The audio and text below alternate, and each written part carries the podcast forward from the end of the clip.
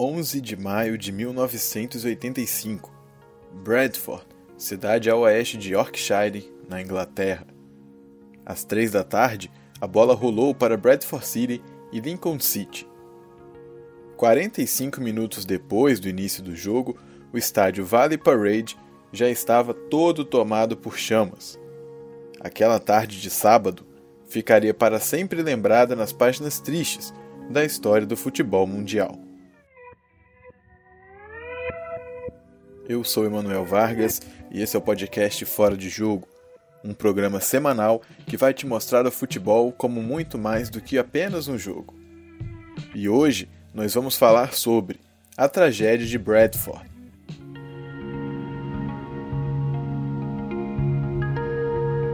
Naquele sábado, os moradores de Bradford partiram para o estádio com um sorriso no rosto.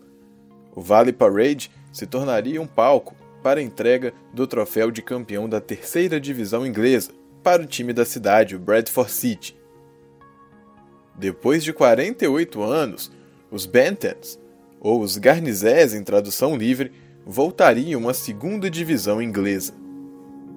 A partida contra o Lincoln City era apenas para a festa. O título já estava confirmado e o acesso também. Em frente a 11 mil pessoas, aquela que deveria ser uma tarde de pura alegria, mesmo se o time perdesse, acabou virando uma triste tarde da história do futebol inglês. As redes não balançaram até os 40 minutos do primeiro tempo. Foi nessa marca cravada que o comentarista esportivo John Helm, que trabalhava na transmissão da partida pela Yorkshire TV, notou que nas arquibancadas de madeira do Valley Parade um incêndio se iniciou.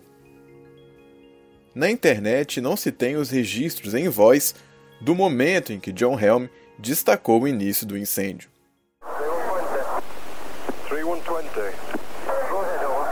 Yes, we have a fire in the main stand or under the main stand. Can you get the doors from the back of the stand open in case we're required to evacuate the stand? Yes, that's what we can do. We can't find a steward isso aí que você acabou de ouvir era o rádio dos policiais envolvidos na operação daquela partida. Eles faziam chamadas e alertavam uns aos outros sobre o incêndio e as possíveis maneiras de evacuação dos torcedores ali, na arquibancada principal do estádio. Essa conversa durou cerca de 3 minutos, entre as 3 horas e 41 minutos da tarde e 3 e 44. A partir desse minuto, a narração da TV mostrou o fogo se alastrando pela arquibancada principal e a entrada dos policiais na beira do campo para fazer a retirada dos torcedores ali, daquela arquibancada.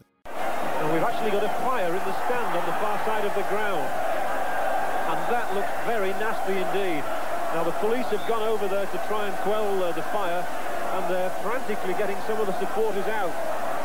Now these are extraordinary scenes at Valley Parade. It's supposed to be a day of celebration. One hopes the stand doesn't burn down. And the game has obviously had to stop.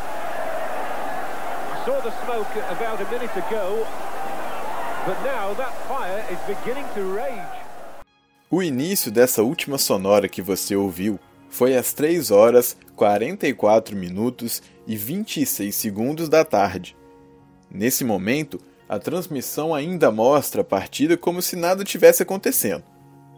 Chutões, desarmes, passes. É o que estava aparecendo ali na televisão do pessoal. Já no fim da sonora, as atenções voltam para as arquibancadas e as dezenas de torcedores já dentro das quatro linhas, que foram evacuados pelos policiais com urgência.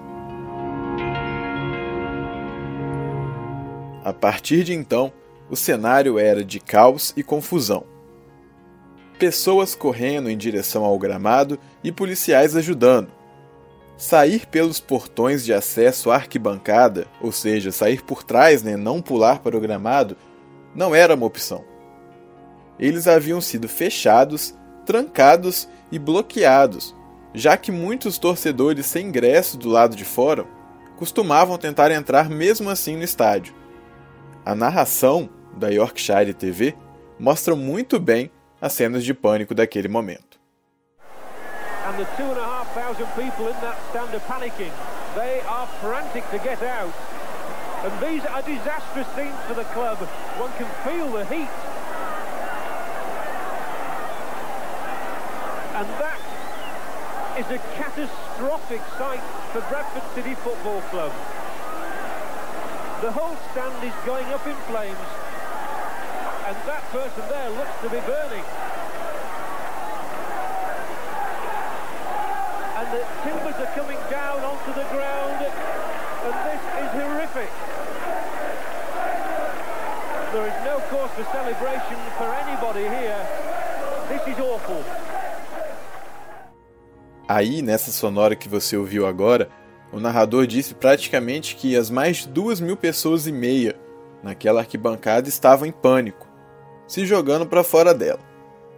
Ele também fala que era uma cena desastrosa para o clube e no final ele disse que todo o setor está em chamas e aponta dizendo que aquela pessoa ali aparenta estar em chamas.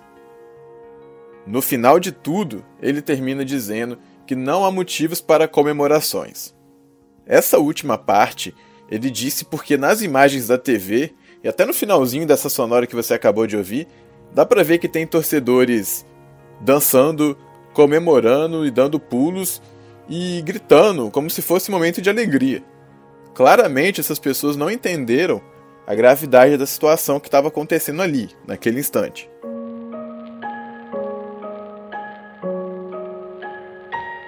Tudo isso que eu falei para você até agora durou apenas 5 minutos. Devido à arquibancada ser inteiramente feita de madeira e aos fortes ventos que aconteciam naquela tarde de sábado, em apenas 5 minutos, o fogo já tinha se alastrado por todo o setor principal da arquibancada. Em 9 minutos, toda a arquibancada, que era o main stand, ou seja, a arquibancada principal do estádio, aquela que aparece né, na televisão, estava destruída ela estava ardendo em chamas.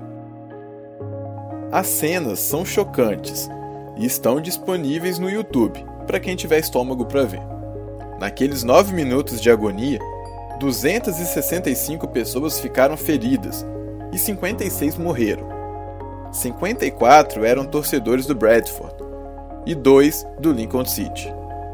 Muitos desses não se foram por queimaduras, ou seja, diretamente ali pelo incêndio, pelo fogo mas sim pelas formas de evacuação, ou por tentar uma rota de saída emergencial que não era a correta. Até porque não havia no estádio naquela época saídas de emergência e nem extintores de incêndio. A investigação policial da época concluiu que o incêndio foi causado por um cigarro. Segundo a investigação, Eric Bennett, um australiano que visitava Bradford e decidiu ir à partida naquele dia, descartou o seu cigarro na arquibancada. A bituca acabou caindo entre o vão das madeiras e encontrou lixo que se acumulava por lá. Bennett até tentou apagar o início do fogo jogando café, mas acabou que ele não conseguiu, porque havia muito lixo lá embaixo. O livro 56, A História do Incêndio de Bradford, do autor Martin Fletcher, levantou outra possível causa. Segundo ele, o incêndio foi proposital o dono do Bradford na época, Stafford Higginbotham, tinha ligação comercial com outros oito estabelecimentos que também pegaram fogo.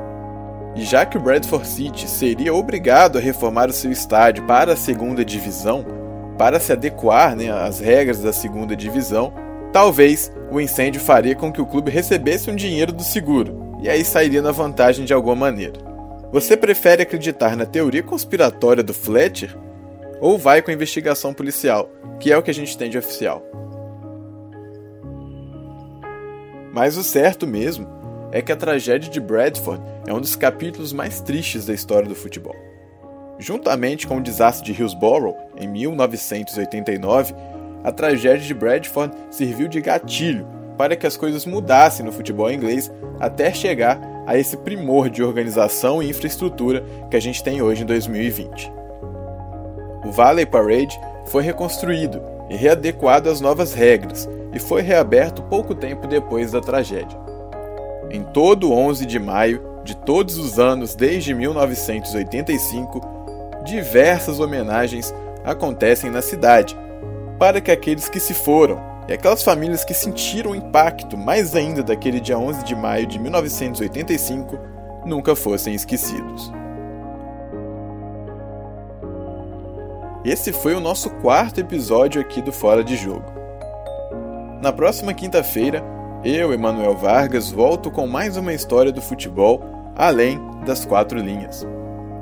Aproveita aí para seguir a gente lá no Instagram, a gente está por lá com Fora de Jogo Cast e também por lá você pode mandar sugestões ou deixar o seu feedback daquilo que você tem achado aqui dos nossos episódios. Nos falamos na próxima semana e até lá!